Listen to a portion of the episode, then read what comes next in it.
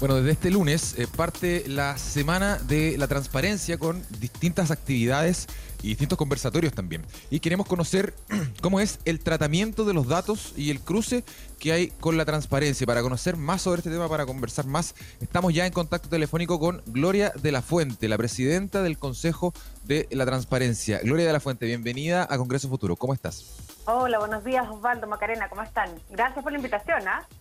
Muy bien, gracias. muchas eh, gracias. gracias a ti por estar, eh, Gloria. Eh, partamos hablando, antes de meternos en el detalle de lo que va a ser la Semana de la Transparencia, expliquemos un poco por qué es importante contar con este sistema de transparencia, en qué consiste este sistema de transparencia y en qué ayuda a mejorar el funcionamiento de un país, un sistema como este.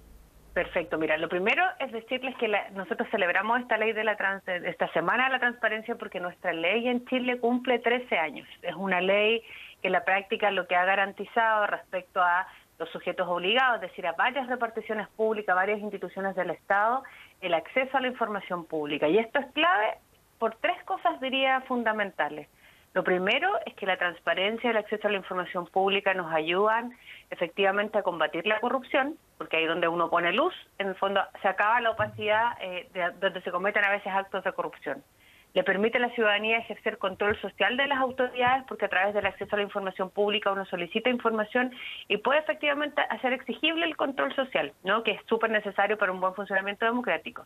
Y por último, hace una cosa bien importante que yo además creo que cobra mayor sentido además a propósito de situaciones complejas como por ejemplo la que nos ha traído la pandemia, que es generar un derecho llave, es decir, el ejercicio de un derecho que permite ejercer otros derechos en materia, por ejemplo, de subsidios. Vimos hace poquito un caso bien importante sobre, por ejemplo, derechos sexuales y reproductivos a propósito de la repartición de estos medicamentos, de estas pastillas anticonceptivas que venían con falla, mm. etcétera. Entonces, la verdad es que es un derecho que es bien importante, que se ha ido consagrando además en el derecho eh, internacional de manera muy sustantiva y nosotros estamos bien contentos que cumplimos 13 años de la ley, la ley que se ha ido instalando, pero que necesitamos de aquí en adelante, por cierto, los próximos, la próxima década, avanzar de manera bien sustantiva para dotar a los ciudadanos de, de, este, de esta apropiación de este derecho que es tan importante.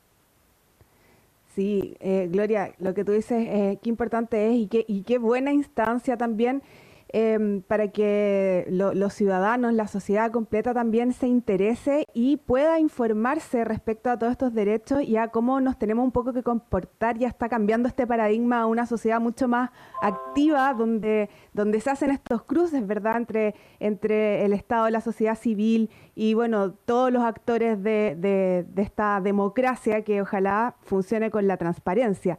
En ese sentido, Gloria, eh, ¿En qué se va a enfocar esta Semana de la Transparencia específicamente y cómo también podemos ser parte de esta semana?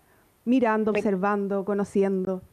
Sí, mira, tenemos, tenemos acá varias actividades. De hecho, esta es la primera vez que el Consejo para la Transparencia desarrolla no solamente un seminario internacional, que es parte de nuestras actividades, sino que conmemora una semana. No tenemos una semana llena de actividades. Entonces, vamos, y, y el foco fundamental está puesto en algo que está en la definición de nuestro trabajo estratégico, además de nuestro lineamiento estratégico para el trabajo de este año, que es la idea de una ciudadanía informada, es decir, una ciudadanía que tiene capacidad de ejercer sus derechos en esta materia es una ciudadanía que está informada, que está informada permanentemente y que hace uso de este derecho para tomar decisiones en materia, por ejemplo, electoral, que hace, que hace uso de este derecho para poder ejercer otros derechos, etcétera, lo que decíamos un poco un ratito. Entonces, todas las actividades están con ese foco y vamos a hacer, y, y básicamente la, cosa más importante probablemente es generar reflexión sobre los desafíos que tenemos en este contexto, y hacia el futuro, en un vínculo muy cercano con la sociedad civil. Entonces, les cuento algunas de las actividades que tenemos. Vamos a partir mañana con una actividad con la sociedad civil, de hecho con, con Chile Transparente, con el Hogar de Cristo, reflexionando sobre los desafíos de la transparencia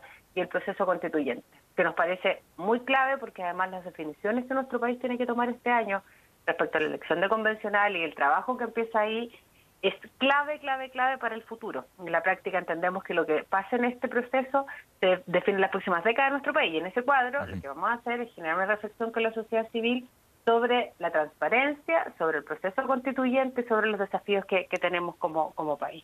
Luego tenemos martes y miércoles nuestro seminario internacional. Este es un seminario que generalmente hacemos todos los años a propósito del aniversario de la ley. Vamos a partir con un panel que inaugura un destacado eh, eh, eh filósofo y, politólogo español que es eh, Daniel Inerariti, que, que, en el fondo nos viene a hablar sobre democracia, sobre transparencia, sobre futuro y sobre el proceso nuestro en Chile. Y ese panel, lo, entre otras personas, lo va a comentar el Contralor General de la República. ¿ah? y, nos pareció importante porque además en un ecosistema de transparencia que funciona en rigor eh, tenemos también más de un actor, ¿no? Y somos actores distintos, la Contraloría es un papel muy importante en materia de transparencia y probidad también, y en esta, en esta lógica de alianza, eh, el Contralor más María Jara van a comentar este panel. Luego tenemos un par de actividades más que tienen que ver más bien con paneles vinculados a la libertad de expresión, que es un tema relevante en materia de transparencia, otro vinculado más bien a la desinformación y el flagelo en el fondo de las, de las fake news y lo que está pasando con eso en nuestro país. Y tenemos también una actividad con el Congreso del Futuro, de hecho, a propósito de la regulación del ciberespacio, un tema que es súper importante en materia de protección de datos personales, pero también en materia de, eh, de lo que ha ido pasando, por ejemplo, con la ciberseguridad y todo ese otro ecosistema que tiene que ver con la seguridad de la información.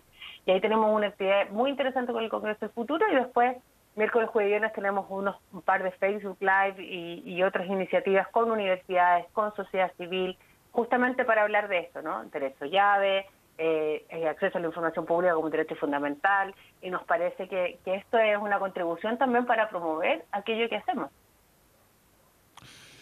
Exactamente, es una contribución, Gloria, eh, y es un tema muy importante. Están cumpliendo 13 años eh, de esta ley, por eso se está celebrando esta Semana de la Transparencia y, em, como tú lo has dicho eh, en, toda este, esta, esta, conversación, este es un tema muy importante para la sociedad, es una herramienta para que la sociedad pueda utilizarla, poder conocer cómo funciona su propio país, poder conocer qué pasa con los dineros fiscales, qué pasa eh, con distintos aspectos, distintas estadísticas que tienen que ver con el trabajo estatal. Y quería preguntarte, Gloria, en estos 13 años, ¿cómo has visto tú em, la, disposición de la gente a utilizar este tipo de herramientas, porque al principio no se conocía mucho. Eh, yo me recuerdo que en la universidad nos hicieron eh, pedir algunos datos de algunas instituciones públicas y se tardaba aproximadamente un mes, un mes y medio, y eso alejaba un poco a la gente en esa época, pero me imagino que con el tiempo la gente se ha ido eh, instruyendo más sobre cómo funciona esto y sobre para qué sirve eh, conocer estos datos. ¿Cómo ves tú el comportamiento de la gente respecto del uso de esta herramienta? Mira, tenemos nosotros todavía, hay niveles de conocimiento que han ido creciendo, pero no nos deja para nada conformes porque si bien, por ejemplo, las personas valoran el acceso a la información pública, y esto te lo cuento a partir de los datos que nosotros tenemos que recogemos en la encuesta nacional de transparencia, cuando tú le preguntas a las personas, ¿usted cree que el Estado o la institución del Estado deben entregar información pública? El 93% de las personas dice que sí y debiera que haber, haber un mecanismo además de sanción, etcétera, que es lo que hace la ley de transparencia. Pero cuando tú preguntas por conocimiento, el conocimiento sigue estando en alrededor del 25%. Por lo tanto, de la existencia de una norma. Las personas valoran la existencia de, de este mecanismo, pero no conocen la ley. Y entonces ahí tenemos un, desafío bien importante. Ahora, sin perjuicio de eso y del desafío que tenemos de conocimiento de la ley, nosotros vamos sobre el millón de solicitudes de acceso a la información pública en el portal de transparencia. Me atrevería a decir que estamos sobre el millón quinientos probablemente ahora, ¿no? A estas alturas del partido. Entonces, había una utilización bien intensiva de la ley en general nosotros recibimos como amparo, es decir, el Consejo para la Transparencia lo que hace es recibir los reclamos de las personas cuando no se cumple con la entrega de la información pública en las instituciones y vamos cerca de 400 reclamos al mes o incluso más. Y entonces, no es poco la utilización, pero creemos que todavía hay un trabajo que hacer. Uno, para que la ciudadanía efectivamente no solamente conozca, sino que se apropie de este derecho y lo use que, comprenda que la información pública no es información que le pertenece al Ministerio, al Servicio Público, que la información pública es un derecho que no se puede negar. Y eso a nosotros nos parece muy, muy clave. Y lo segundo es que las instituciones públicas entiendan que cuando hablamos de derecho a acceso a la información pública, no estamos hablando, y se lo voy a poner en, una, en una situación que uno conoce siempre, de, de ah, este grupo de ciudadanos que le encanta andar molestando para pedir información, sino que se trata de un derecho fundamental y que en tanto, en tanto aquello, la información que está en las instituciones públicas en poder del Estado es información que le pertenece a los ciudadanos y por lo tanto hay obligación de responder frente a esa solicitud de información. Eso es un cambio cultural importante eh, sobre el cual nosotros, por supuesto, estamos encima, por eso hacemos estas actividades de promoción y conversación, pero todavía nos falta mucho camino por recorrer. De todas maneras, eh, Gloria, bueno, hemos hablado de varios conceptos, ¿verdad? Está la transparencia, está la libertad de expresión, pero también en todos estos temas de los datos eh, se está hablando y ahí también em, está como parte de, la, de, la, semana todos los temas de privacidad. Entonces, em, parece una, una, paradoja un poco, como cómo vamos a jugar en esta, con esta delgada línea. En ese sentido, ¿qué criterios son los que se ocupan para definir cuáles son datos de conocimiento público y luego cómo se resguarda al mismo tiempo la privacidad? Mira, e, es una súper buena pregunta porque pareciera en la práctica que hay una contradicción como vital, ¿no? Entre la protección de datos personales y el acceso a la información pública. Y, les cuento que por experiencia del propio Consejo, eso en la práctica no es así. O sea, uno puede generar una complementariedad en la mirada de ambas, de, en el fondo de ambos, que también son reconocidos como derechos fundamentales, tanto la protección de datos personales como el propio derecho a acceso a la información pública. Desde la experiencia nuestra del Consejo, eh, y esto ocurre porque nosotros en el artículo 33, letra M de la Ley de Transparencia, tenemos una disposición muy específica que dice que el Consejo para la Transparencia debe velar por el adecuado resguardo de los datos personales, eh, o, más bien de la ley que hace alusión a esto, que es más bien la ley de, de, protección de la vida privada, que es una ley bien antigua del año 99, que es una ley que necesita con urgencia ser modificada, pero es, es lo que tenemos hoy en día como en la regulación en materia de protección de datos personales. Entonces, en ese cuadro, nosotros lo que hacemos constantemente cuando tomamos decisiones, por ejemplo, Amparo, hasta el año pasado, el dato era básicamente casi el 25-30% de los casos que resolvíamos vía solicitud de acceso a la información pública y reclamos a través de amparos en el Consejo, tenían alguna lista de protección de datos. ¿Y por qué digo que no es contradictorio? Porque en la práctica uno puede acceder a información pública pero siempre resguardando información que tiene que ver con la vida privada o con los datos personales de, eh, de los individuos. Entonces, por ejemplo, para muestra como un botón, a veces se pide información sobre, por ejemplo, eh, qué sé yo, eh, pensando, un caso típico nuestro, eh, información sobre, por ejemplo, niños y niñas internos en, en Sename, en, algún tipo de régimen en el Sename. Obviamente ahí hay datos personales cuando, cuando se pide una lista, por ejemplo, de niños que están en determinada situación. Obviamente ahí hay datos personales, pero más aún, en, no es en nuestra legislación, pero es la jurisprudencia que hemos ido construyendo, pero además cuando se trata de niños, niñas y adolescentes, además son datos sensibles, porque en rigor se trata de una población particularmente protegida. Nosotros entregamos información en ese cuadro, pero información agregada, es decir, que tiene que ver con una base de datos que no permite identificar eh, a cada a cada niño, niña o adolescente en esa en esa situación a partir de la solicitud que se hace, pero no en el fondo de, de manera personal o que permita identificar. Y lo que se pide en ese caso en general es anonimizar cierta información o entregar información agregada, como digo, en base a ese dato, porque hay una protección específica que tiene que ver con niños, niñas y adolescentes, ¿no? Pasa lo mismo en, en otro tipo de circunstancias, por ejemplo, cuando se pide algún tipo de información, qué sé yo, remuneraciones, contratos y cosas por el estilo, correos electrónicos, que nosotros ahí tenemos una, una jurisprudencia que va, ha ido variando en algunos ámbitos, pero en el fondo lo que se pide es tarjar cualquier tipo de dato que sea dato personal en la práctica, que sea algún tipo, una dirección, el root, por ejemplo, ese tipo de cosas. Y es aún más importante, por ejemplo, ahora que hemos tenido la pandemia que ya nos acompaña hace más de un año, cuando se trata, por ejemplo, de datos de salud. Los datos de salud son datos considerados sensibles por, nuestra legislación, por lo tanto tienen una doble protección y más aún tienen una protección por los derechos de, y deberes del paciente en la práctica, por esa normativa. Entonces, no hay una contradicción. Lo que hace en el fondo la transparencia es, eh, en el fondo es garantizar el acceso a la información pública en general, que está en poder de la Administración del Estado, y lo que hace la normativa en materia de protección de datos personales es asegurarse que datos de personas, de individuos, no sean tratados, por ejemplo, no sean utilizados para otros fines que los que la persona eventualmente se entregó la información, eh, en el fondo se, se, autorizó, ¿no? Y por lo tanto no se puede eh, generar ningún tipo de, eh, de movimiento, de tratamiento, ni nada con datos personales que no han sido expresamente autorizados por las personas para que sean utilizados. Estamos conversando con Gloria de la Fuente, presidenta del Consejo de la Transparencia aquí en Congreso Futuro. Nos queda poquito tiempo, Gloria, pero eh, quiero preguntarte por algo que dijiste hace un rato. Eh, se viene el proceso constituyente, es un proceso súper importante, va a definir eh, el funcionamiento del país durante las próximas décadas al menos. y ahí me parece que el, Consejo de la Transparencia podría tener un rol súper relevante cuando se esté redactando esta, esta, esta nueva constitución, con, con esta Asamblea Constituyente ya formada. ¿Cuál va a ser más o menos el trabajo del Consejo de la Transparencia respecto de esa redacción de la Constitución en particular? Eh, ¿Se va a poder acceder, por ejemplo, como ciudadano a lo que se está conversando? ¿Cómo va a ser? Eh, este, ¿Está planeado más o menos eso?